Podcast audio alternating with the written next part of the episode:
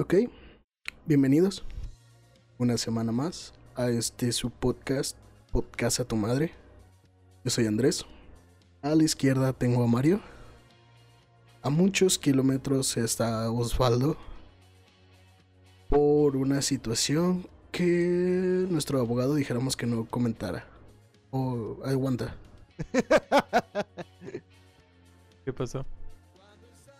Que nuestro abogado dijo que no comentáramos. Están escuchando Neon de Air Force. Y comenzamos. Hola. Ok, Osvaldo, platícanos, cuéntanos de qué vamos a estar hablando esta semana. Bueno, les cuento desde aquí, desde mi nuevo recinto en China, de que vine de pasada a China y me quedé aquí porque me detectaron un poquito de gripe aviar. Casualmente pues no puede estar con estos morros. Pues sí, güey, me muero si me junto contigo. No mames, pero de la gripe aviar ya hay vacuna y no me dejan regresarme. No mames, güey, cinco años y no sé por qué seguimos vivos de tanto juntarnos con este güey. Oye, oye, es la primera vez que me da gripe aviar. Va. Pero bueno, eh, el tema de esta semana es un tema un poco particular porque fue uno de los aspectos que hizo que nos juntáramos como amigos en cierto punto de nuestra vida que no sabíamos hasta que empezamos a beber a lo desgraciado Las monas chinas con tentáculos. y pito. Va. Uh, Uy. Mis meros moles. bueno, si quieren escuchar ese tema, pues déjenos por ahí unos DM sabrosones diciendo queremos escuchar sobre las monas chinas con pito. Güey, El problema de las monas chinas con pito no es el hablar de ellas, es el callarnos sobre ellas. Déjate del callarnos sobre ellas, güey. El tenerlas en el cuarto como si nada. Bueno, me han dicho, ¿verdad? Sí, sí, sí, que es como un problemón que te visitan y ahí tienes unos pósterzotes. Moda que, que tuviera tentáculos. Está bien sabrosa. Digo, está muy a gusto esa almohada. No voy a decir que no. Ok, ¿y cuál fue ese aspecto? Platícanos. Porque no me acuerdo, la neta. En aquel tiempo, cuando nos comenzábamos a juntar y a comenzar a beber, que pues, algunos ya teníamos unos cuantos años de bebedores, algunos otros no teníamos tantos años de bebedores, había quienes inauguraban, se inauguraban en este mundo de beber alcohol. Surgieron unas ciertas características que nos identificaron como amigos, las cuales eran la depresión o el ser emos en aquel momento. Porque pues ya que estás en la peda y pones a My Chemical Romance y cinco de tus seis amigos se comienzan a llorar mientras que no sabes por qué comienza a cambiar su humor y los brazos se le tornan un poco rojizos, pues está cabrón. Sí, fíjate que es, yo, yo siento que eh, al comienzo nuestra amistad era algo implícito, pero de alguna forma se nota. Porque eh, vas entrando a... En, eh, en mi caso yo te conocí aparte en un salón de teatro y vas entrando y luego luego ves a tu alrededor porque es lo que haces, vas buscando qué hay dentro del taller. Y lo que yo vi fue un güey que inmediatamente pensé, ese güey es bien pinche emo. Bueno, te des- buscas como la presa con la cual vas a hablar y no a comértela. Exactamente. Que pues eh, en ese taller yo básicamente iba a, a ponerme bien pedo antes de, durante y después. Y ya cuando nos presentaron formalmente, pude comprobar mi teoría. Que este güey es bien pinche emo. Te conocí al mismo tiempo Era. que Alexito. Ya no tanto. Yo nada más sé que, que Ari nos presentó y yo dije, estos güeyes son bien pinches jotos. A la verga. Sí, que bueno que de- dos semanas después de eso te hicimos la vida imposible en la cafetería. Ah, lo comentamos. Sí lo comentamos el episodio antepasado. Creo que sí, fue en el episodio antepasado. El de las Yeah. monas chinas. Y malditas monas chinas. Sí, bueno, como decía, eh, básicamente este aspecto es algo que muchos venimos arrastrando desde nuestra adolescencia. Y no quiero decir arrastrando por ser algo malo, sino porque Fue lo que nos definía Pues- como personas en ese momento. Y Sí. quizás también lo que definió una amistad entre nosotros. Sí, eh, pues justamente es lo que haces en esa etapa formatoria de la, de la secundaria, o sea, vas identificando cómo eres diferente a los demás de tu grupo, a, a tus pares, y vas buscando entre ellos cuáles, con cuáles te identificas más. Entonces, eso fue básicamente lo que pasó con nosotros cuando nos empezamos a juntar, de, y de ir identificando, ah, mira, este güey me comprende. Este güey era único y detergente como yo en aquel tiempo. Bueno, yo no era emo, yo era taco. Eras cholo, güey. Ah, sí es cierto. Ah, bueno, pero eso fue en la secundaria. En la, Ya- ya en la les prepa te que- borraste el tatuaje de la lagrimita. Simón. Ya Les digo la- que a ustedes en la temporada que les tocó los emos, a mí me tocó en la prepa. Entonces en la prepa yo, yo, yo era taco, no era emo. Y en la secundaria yo fui cholo. Porque era, era de o me juntaba con ellos, con los cholos, o no tenía amigos. Y bueno, puede pasar. A mí lo que me pasó es que durante la secundaria me junté con, con, un, con un par de amigas que eran otakus. Pero en la prepa, aprovechando de que ya no convivía con ellas, eh, me hice otaku de closet. Entonces era ¿Por qué pues otaku de closet? ¿A qué, de- a qué le tenías miedo? A sus Eh, papás. no, no, mis Aparte, papás saben que a soy bien joto. no, porque sí me bañaba porque es parte de ser otaku de closet. Que, o sea, yo sí veía Naruto O sea, por ser otaku de... cl- O sea, no, no querés decir que eras otaku porque si, si decías soy otaku y se baña, no te, te iban a decir que no eras otaku. Tú no eres otaku porque no has visto Left 4 Dead y te bañas. Eh, pues básicamente por eso, es como de, sí, veía Naruto, veía Death Note eh, y todo, todo eso lo que conlleva hacerlo. Pero en la práctica o en mi vida diaria era de los que los pateaban. A mí, a mí no me engañas. Tú, tú en tu cuarto te vestías de Naruto y saltabas y corrías por alrededor de, de tu cuarto como Naruto. No voy a confirmar ni negar esa aseveración. Todo eso mientras escuchaba Linkin Park de fondo. Simón. Se peleaba con su hermano con fondo de Linkin Park haciendo peleas de Naruto. Perrón, imagínate, Andrés contra su hermano con Indien de fondo. Así, así me aprendí Indien viendo AMVs. Los malditos AMBs. ¿Y tú, Wario, fuiste otaku o nada más fuiste emo? Lamentablemente sí. Así que, Y fue otaku. Otaku emo. Nah, eh, combinar estilos no está chido, güey. claro que sí, güey, es lo que le da sabor a la vida. De ahí No salieron mames, los rancholos. Es- ¿Cuándo te has vestido de emo con sombrero de cholo, pendejo? Los cholos no tienen sombrero, pero sí lo he hecho. Pues, ¿Cómo, ¿Cómo de que no, güey? Bueno, los pachucos. Pero no es un sombrero, Pero ese, es, pero ese es un- otro estilo. Es pachuco. otra, otra subcultura. Pero, usan sombreritos, racista. No, no, no es racista, porque de ahí salieron los cholos. Es más, se me hace que tú eras punk. No, yo no soy punk. Y decir que no soy punk es lo más punk que puedo ser. Que puedo decir siendo punk. ¿Tú, Andrés, llegaste a ser punk. Lo contrario de los emos. Ya ves que llegó una temporada que se peleaban los dos. Ah, sí, que los agarraron a patadas.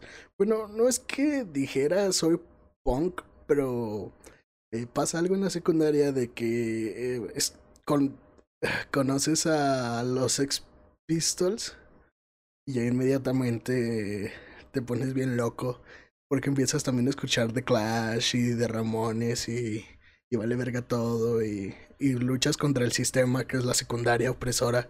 Sí tuve mi etapa así, punk. Te volvías rebelde con los Beatles. No, a mí jamás me han gustado los Beatles. Neta, si a alguien de la audiencia, alguien que nos escucha les gustan los Beatles, chinguen a su madre. Dale, se van a, des- se van a desuscribir por tu culpa. Hace dos semanas hice enojar a los fans de Cerati y esta semana a los fans de los Beatles. A huevo. Pero, güey, eh, pues, ¿qué tiene, güey? Eh, eh, es gente que le escala la verdad. Ah, Es como- Me acaba de dar la razón, güey. Entonces ya no es completamente mi culpa. Pero es que Ah, él en está realidad sí, porque tú lo dijiste. Y si me contagia. Entonces, como tú estás cerca, a ti te puedo ver mal. Estoy a un mundo de distancia de ti, güey. Y Mario me está viendo feo. Déjalo. Es porque Yo no me traes estoy los lentes viendo. puestos. Deja de verte en la, en la pantalla. Tenemos un problema aquí en, la- en el set en el cual Andrés está, se acaba de cautivar con su propio reflejo. Bueno, aparte de ser emo, Andrés tiene un pequeño complejo de Edipo. eh, No, no, no, no, no. Ah, no, de no. Narciso, de Narciso. De Narciso. Temas completamente diferentes. El que tenía el complejo de Edipo era el, el otro güey que no queremos mencionar ya tanto aquí. Sí, porque luego van a pensar que uno de nosotros sí tiene complejo de Edipo. Ay, sorry, Andrés. Bueno, entonces Andrés, cuéntanos, ¿cómo, cómo fue ser emo para ti? Bueno, pues para mí ser emo básicamente fue... Mm, no sé. No quiero decir que haya sido diferente de los demás o algo así, pero más bien es... eh, básicamente es la música, ¿no? Que te vas identificando.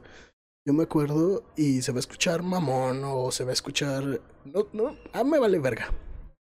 Pero empecé a escuchar Panda allá de los 2007. ¡Qué joto! Gracias.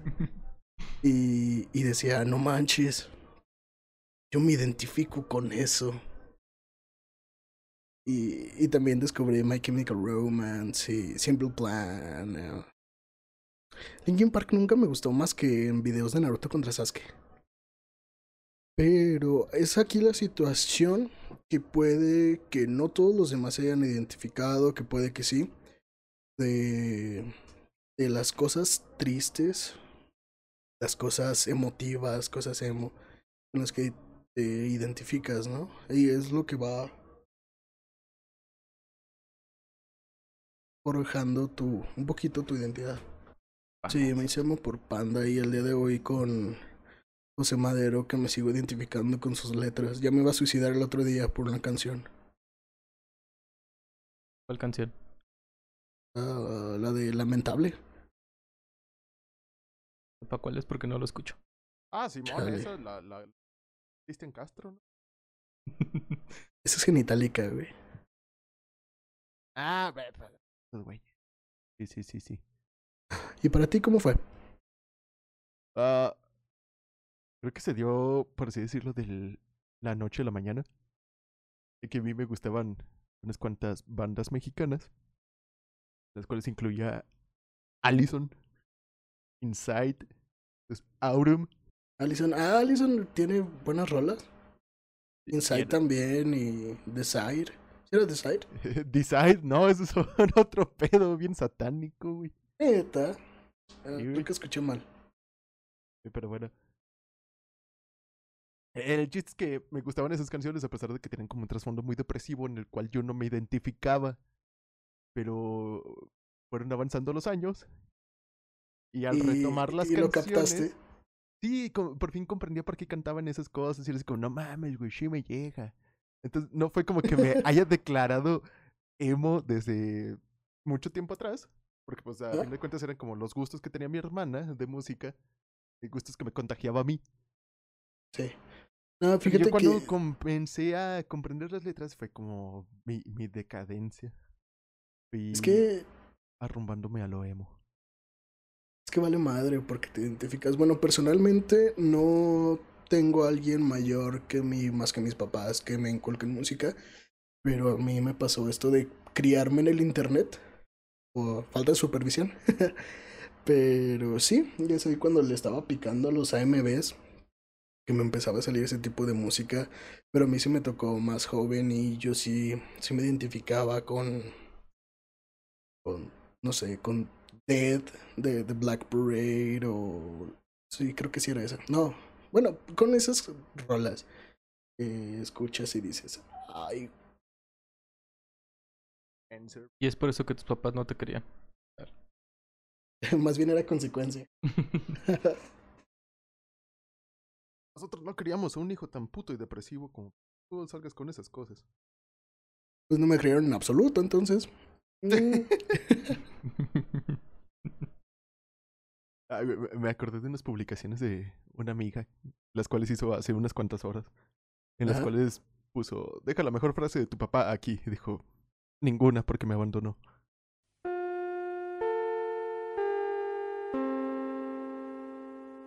Estás escuchando. Podcast a tu madre. ¿Tú, Mario? ¿Tuviste alguna Pues- experiencia con tu temporada de emo? Y yo sé que no fuiste Bueno, como emo tal, como tal. Yo no pero- tuve emo, te digo, bueno, yo fui como más otaku. Porque... ¿Verdad? No, yo no era así depresivo, pero sí, sí era otaku.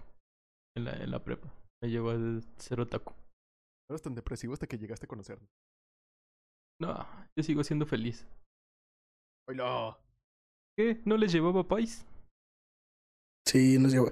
El otro día estaba recogiendo mi escritorio y me encontré los monitos de Dragon Ball. Los tengo.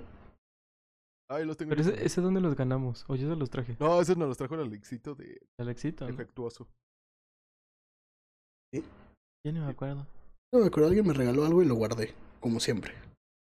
Pero bueno, a mí lo que más en la prepa me tocó de cuando fui otaku era de, de, la, de la banda. O sea, era como dos bandas de otakus.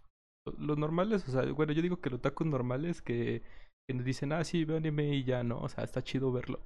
Y había otra banda de otakus que, que se creían, o sea, los otakus mayores o algo por el estilo, porque decían, sí, no, si no has visto este anime, pues no, no eres un otaku de verdad. Que si no traes tu mochila de sabe qué o de qué, o tu playera o tus o t- como, bueno, como era Naruto muy popular en ese momento, si no traes tu banda de. de, ¿Cómo se llama? ¿Cómo se llamaba la aldea? De Naruto, pues no, no eres un otaku de verdad. Y yo así de. Ah, ah, no, cámara, pues, soy otaku. Chinga tu madre, pues. sí. Eh, a mí me pasaba algo malo con los otakus, que era que se encarnaban, según ellos, entre muchas comillas, en su papel de otaku, sin saber lo que venía detrás de la palabra. ¿Qué viene detrás de la palabra? Eh, Pues, eh, eh, supuestamente, mamón, a ver. se- según los japoneses, alguien otaku, dejaste con mi Wikipedia, Ok. es alguien muy obsesionado con cierto tipo de cosas. O sea, ese Ajá. típico, lo que nosotros le diríamos pinche enfermo, sería como Ah. un otaku para los japoneses. Como un Stan. ¿Un qué? Stan. Ah, sí, claro. Sabes que son Stan. No. No los voy a explicar. Me vale madre. Ay, a mí sí me haces explicar lo de los otakus, pendejo. Pero, ¿y si, ¿y si le explicas los stands a la audiencia? Ah, ok, audiencia. Este, ¿ubican Eminem? Si lo ubican, qué suerte tienen. Eh, Eminem tiene una canción que se llama Stan. Que trata de un fan súper, súper, súper obsesionado con él. Y pues básicamente es así. Eh, gente súper, súper, súper obsesionada con cierto tema y ya nada más transformamos, llevamos el sustantivo a otras situaciones. Es básicamente lo que está diciendo Osvaldo. Osvaldo, espero te hayas tapado los oídos porque la explicación era para ti. Ah, sí, no. ¿Qué, qué dijiste? ¿Qué? Perdón, se perdió la conexión. Continúa. Ah, y entonces, a mí de cierta manera me molestaba un poco este pedo que se llevaban de los otakus, porque yo como buen fricardo que era,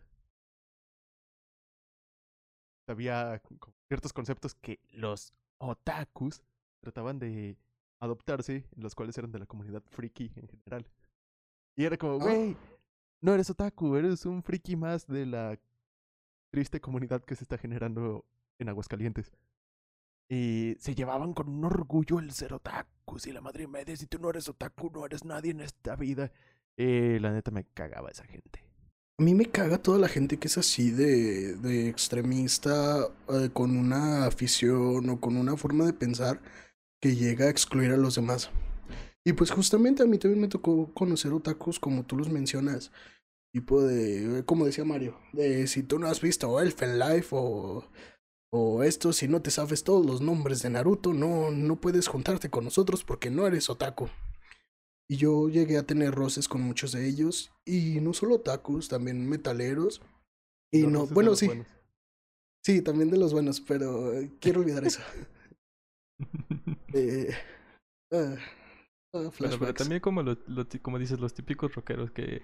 Y si no, no, no, si no más escuchas metálico. No. escuchar más. No, yo tenía una compañera en la prepa que era así. Puede que algunos de quienes nos escuchen la ubiquen y, y ya saben quién es y quienes no, qué suerte. Eh, pero era así, era super metal, era hardcore y si no escuchas Iron Maiden y Black Sabbath, no, no eres chido como nosotros.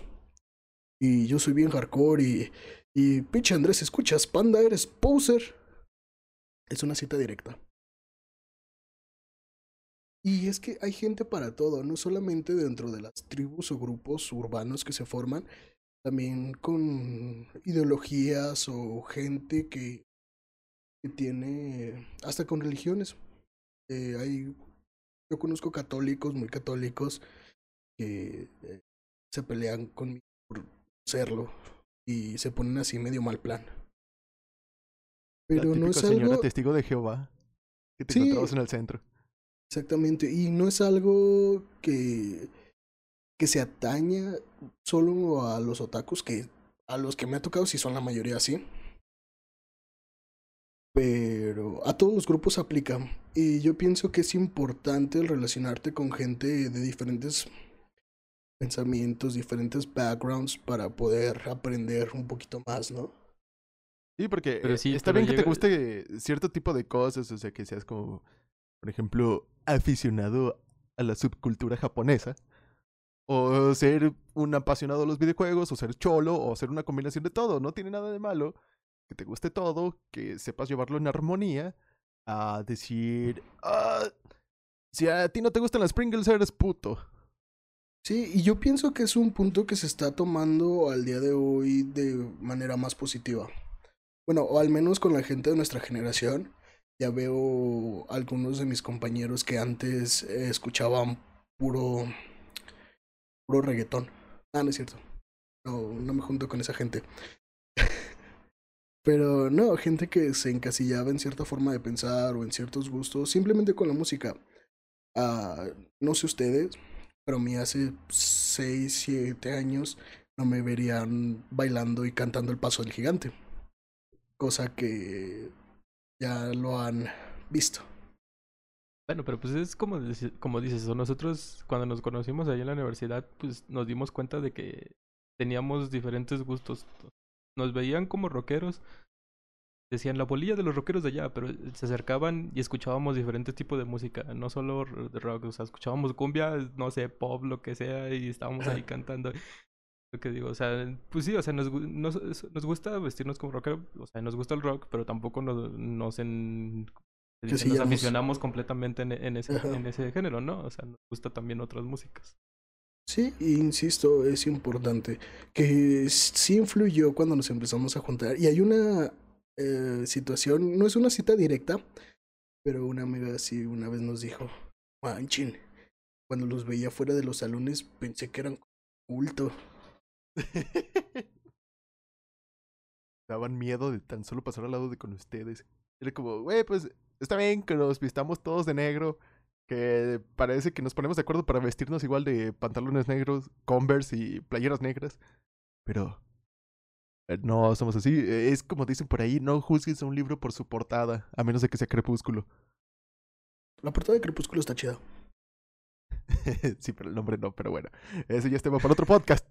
Se nos va otro 2% de la audiencia. Y lean Crepúsculo. Eh, no lo hagan. Pero, eh, ¿a ti te llegaron a molestar por ser emo en, la secundaria o en la prepa? Mm, Ah, bueno, al menos en mi caso, sí y no. eh. Obviamente nunca estás, ¿cómo decirlo? Nunca estás libre de que la gente que piensa diferente de ti o la gente que, que te ve un poquito más, más débil quiera tomarse a contra ti. Sí, porque eres como... Nunca faltan los bullies. Eres pero un objetivo débil porque tú al ser minoría en las cosas que te gustan no tienes como quien te defienda en la misma manera de pensar y en cambio pues no sé los típicos bullies que casi siempre tienen como los mismos gustos en mi caso los bullies que yo conocía eran como los güeyes que jugaban fútbol y escuchaban banda Ah, sí, eran los típicos. Ah, lo- que los decían vamos a las tardeadas y cosas así esos güeyes pues, quieres que no, al menos era una bolita de cuatro, cinco de mínimo. Cuatro o cinco Sí. personas. Ya por mucho, pues eran sí unos 10 cabrones que parecían. pues, era el equipo de fútbol completo. Llegaban y te podían partir la madre. Entonces, tú como objetivo blandito, emo. pues, Pues eras, es- vulner- eh, eras vulnerable al bullying de aquellos cabrones. Pero pues es cosa dependiendo cómo lo abordes. Por ejemplo, eh, a mí me tocó la situación el primer año, año y medio de la secundaria. Sí tenía mis bullies, pero tengo esto que es una, eh, existe un mecanismo de defensa de que me se veían mamón. Empezabas Exacto. a lanzar espinas como los puercoespinas. Básicamente, y te ríes porque sabes que sí es cierto. Creo que te estás describiendo también a nosotros en el grupo, en nuestro grupo, o sea, en forma de cómo somos, ¿no? O sea, de que si no nos cae bien es como de... Vete de aquí, ¿no? O sea, no es por eso onda, pero vete de aquí. No, Exactamente. no decírselo así tan directamente. el Exacto, eso, o sea, no lo vamos a decir, pero, pero sí somos como muy... De que si no nos cae bien es todo, todo nos conectamos y así de, pues no nos cae bien. Sí, bueno, esto tiene dos partes. Que la primera es como decía. eh, sí, me puse de mamón. Y eso combinado con un poquitín de carisma y un poquito de ingenio, invierte los papeles. Entonces llega a cierto punto en el que de ser víctima y me convierto en Mario. Eh, yo sé que está mal, pero lo llegué a hacer. Ay, muchas veces es por tu propio. eh, Sí, No siempre te vas a mantener en esa situación de ser la víctima, porque no es bueno. Eh, tienes que ir madurando como persona y darte cuenta que no todo en la vida va a estar en tu contra. Exactamente. Y la segunda parte que es, es como, como dice Mario. También algo que nosotros tendemos a hacer, al menos como grupo, es ser eh, honestos. esos bullies. No ser esos bullies, pero somos eh, honestos en ese aspecto de si no estás bien con nosotros en general, eh, no, no tienes que estar aquí. Y yo sé que muchas personas lo hacen, pero me ha tocado ver también gente que se junta entre ellos y entre ellos no se, no se traga. Sí, no se llevan Eh, bien y siguen sí. ahí chingando. Eso sí. Y nada más generan ambientes hostiles que son imposibles de tolerar.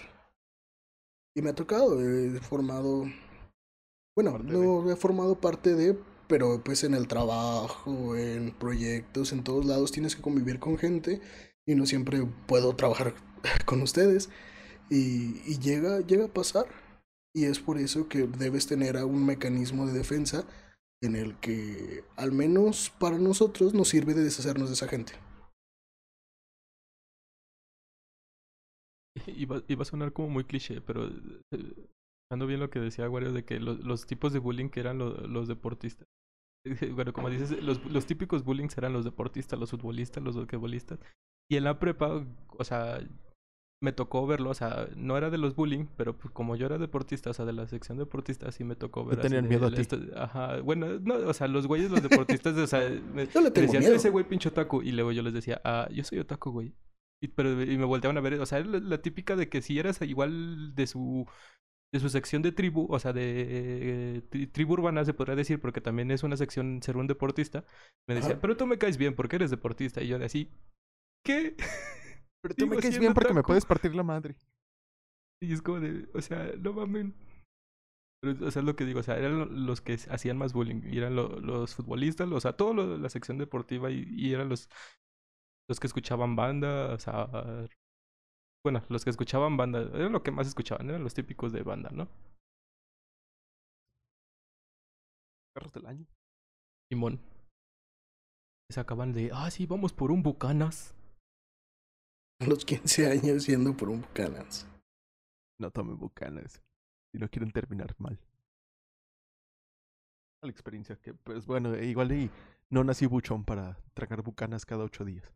Uy, referencia a episodio de la primera temporada. Estaba tan ebrio que. Pero el- y luego, Andrés, ¿cu- ¿cuándo dejaste de ser emo? ¿Cuándo dijiste, ya, hasta aquí? Nunca dejas de ser emo.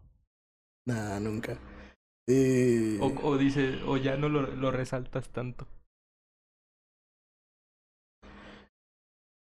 Por el trabajo. No, quiera- quieras o no, la vida laboral te obliga a, a comprar otro tipo de ropa. Eh, A ver, cuéntanos cómo es tu outfit laboral. Mi outfit laboral, ya que arreglaron los códigos de vestimenta en el trabajo, es básicamente lo mismo. En lugar de mi playera negra de los Rolling Stones, es, una, playera camisa negra polo. Negra o gris o guinda, que son los tres colores que uso. Pero Con sí, una corbatita cuadros blanco y negro. Ándale. Y mis bands de cuadrícula. Pero bueno, sí, sigues teniendo algo de, de esa esencia que son los bands. Sí, no, y, y los Converse que uso. Y ahorita estoy aprovechando que tengo home office y es algo que también empecé a hacer en la secundaria, de traer mis uñas darks, mis uñas negras. Muy bien darks. Ah, qué darks por no decir joto. Lo mismo decía mi papá. no, no es cierto. ¿Y el tuyo, Wario, cómo es tu out- outfit de trabajo? Pues, uso un overall a los pezones. eh, eh, una, unos pantalones de quitado rápido. Porque pues tú sabes. Y una ¿Cuáles tanguita. son, los, cuáles son los pantalones de quitado rápido? Esos de los que tienen botones a los lados. Que nada más lo jalas y Ah. ¡paz! se quita rápido. Por eso es de quitado rápido. ¿Y, y tu sombrero de paja? Y mi ¿Cuál sombrero de paja porque pues Porque hay personas con varios fetiches. A huevo, no, güey. Sí he estado pensando en ponerle su bandita roja a mi sombrero de paja. ¿Ya ves? Si te vuelvo a ver, te voy a agarrar patada. Pero bien que tú le quieres poner a, a tu playera una banda de Naruto en, en el brazo. Es que el Chikamaru es el mejor personaje. El Sí, que diga que no, nos agarramos a putazos.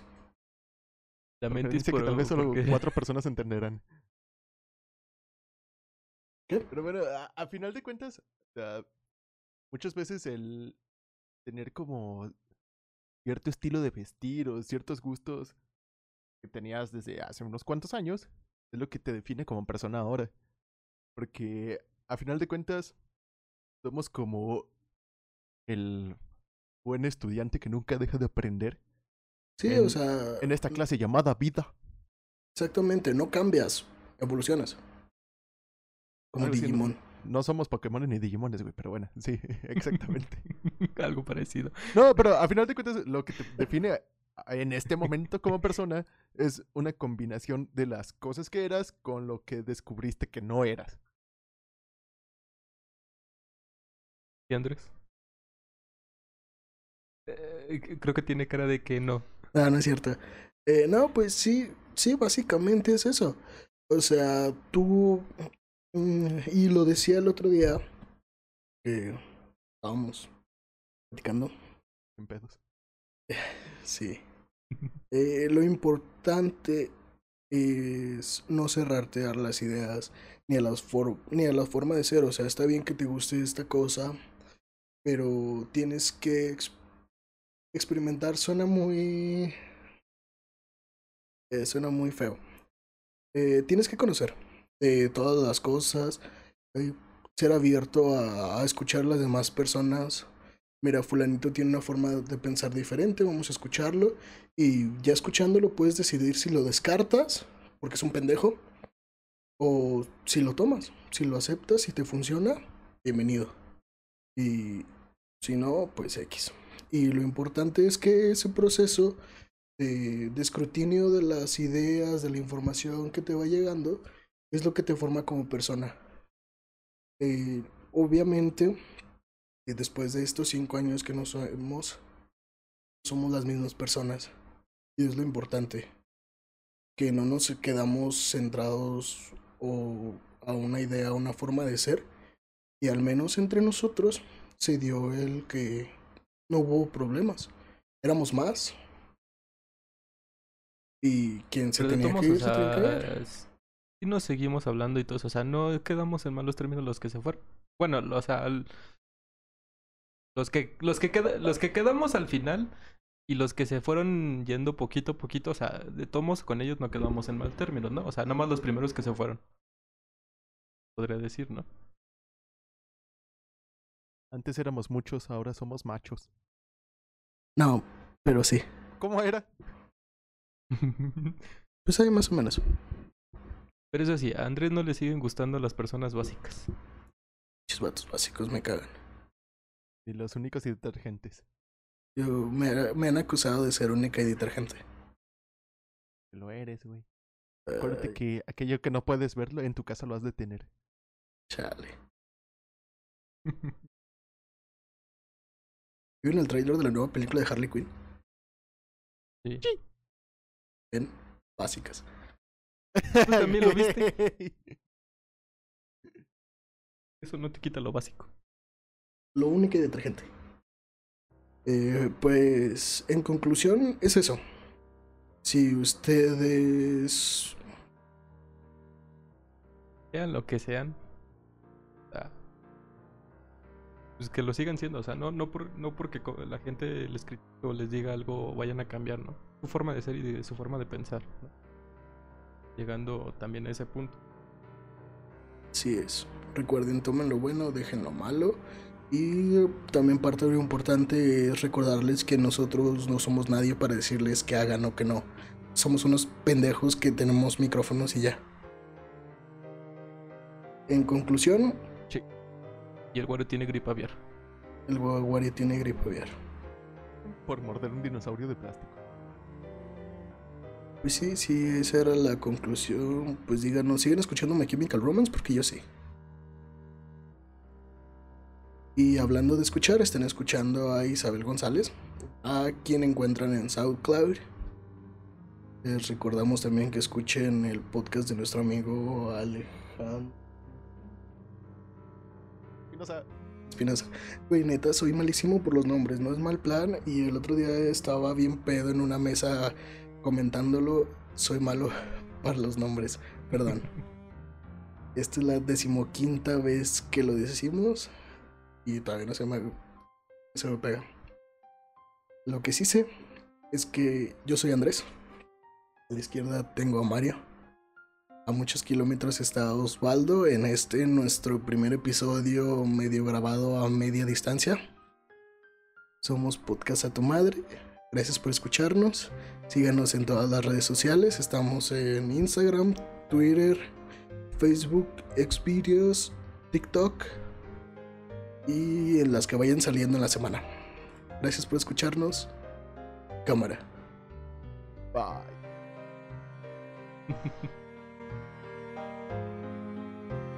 Se acabó el alcohol por hoy, pero ten por seguro que la siguiente semana una cerveza yo te doy.